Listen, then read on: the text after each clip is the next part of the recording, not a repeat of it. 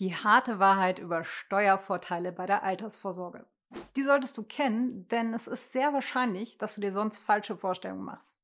Oft werben Versicherungen und Banken mit Steuervorteilen für ihre Altersvorsorgeprodukte.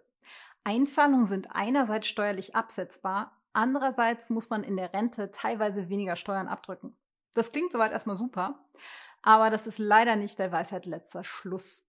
Denn viele andere Aspekte spielen eine entscheidende Rolle, ob ein Altersvorsorgeprodukt nun gut oder schlecht für dich ist. Bei einer Rentenversicherung, egal welcher Art, bezahlst du die Versicherung. Im günstigsten, aber sehr seltenen Falle nur eine Vermittlungsgebühr. Normalerweise erhält der Makler aber Abschluss und laufende Provision. Hinzu kommen dann noch laufende Kosten der Versicherung selbst.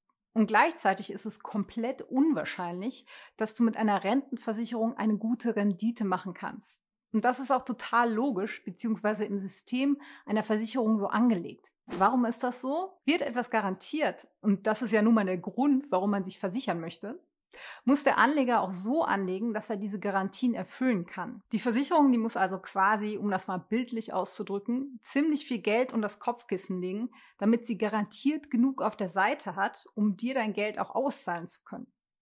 Selbst wenn dein Versicherer zum Beispiel auch in Aktien investiert, sind immer noch konservative Anlagen bei Riester, betriebliche Altersvorsorge und Co. dabei. Denn wird von vornherein, also mit Vertragsabschluss, etwas für später garantiert, muss der Anbieter ziemlich zügig den Anteil konservativer Anlagen erhöhen, um diese Garantie auch erfüllen zu können. Logisch.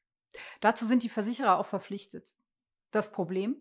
Renditestarke Anlagen können so nur einen Teil ausmachen.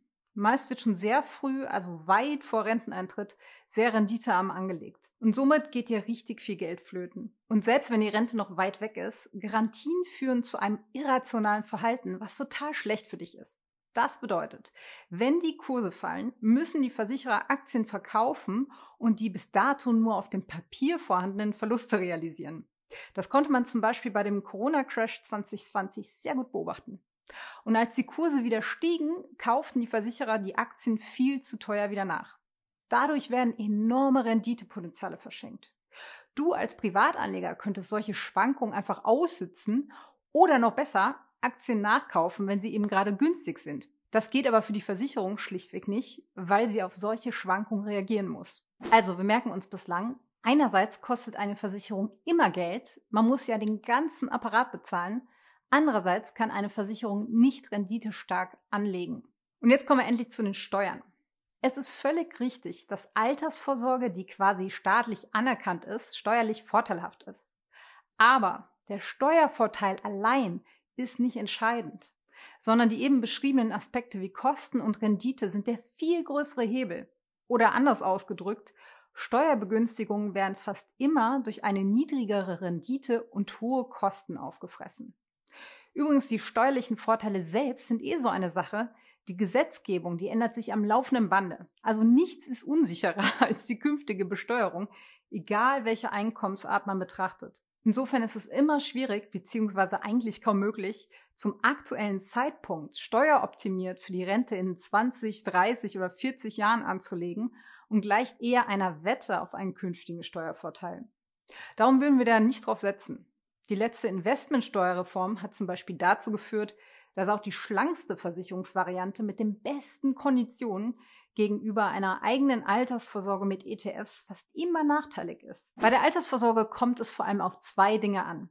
Gute Renditen und niedrige Kosten. Du kannst jede Menge Geld reinschieben und Zulagen vom Staat einsacken, alles schön und gut. Aber wenn du keine Rendite erwirtschaftest und nach dem Abzug von laufenden Kosten noch nicht einmal die unsichtbare Inflation ausgleichen kannst, erreichst du genau 0, nix. Betrachtet man die Gesamtrendite, also das, was nach Wertsteigerung, Kosten, Steuervorteilen und Co. erzielbar ist, kommen Versicherungen für die Altersvorsorge denkbar schlecht weg. Falle also nie darauf rein, wegen Zulagen oder Steuervorteilen einfach ein Produkt blind zu wählen. Schau immer auf die Nettorendite, also auf das, was nach Abzug aller Kosten tatsächlich auf deinem Konto landet. Denn oft bringen Zulagen und Steuervorteile nichts, wenn das Produkt schlecht ist. Es ist immer das Gleiche. Hohe Renditen erfordern auch, dass man Risiko trägt. Das bedeutet bei einer vernünftigen Altersvorsorge aber eigentlich nur, Schwankungen auszuhalten. Denn solange du mindestens 10 bis 15 Jahre vor Rentenbeginn loslegst, sind Schwankungen, zumindest mit Blick auf historische Daten, ja gar kein Problem. Es gibt also unseres Erachtens nach keinen guten Grund, nur auf Sicherheit zu gehen, außer du willst am Ende mit Sicherheit wenig Geld haben. Wenn Altersvorsorge für dich zu einem Thema werden soll, das dir keine Bauchschmerzen mehr bereitet, sondern mit dem du Frieden geschlossen hast, dann lade dir unseren Altersvorsorge-Fahrplan herunter oder schau dir unseren Einsteiger-Workshop an, natürlich kostenlos. Die Links zu beiden findest du in der Beschreibung.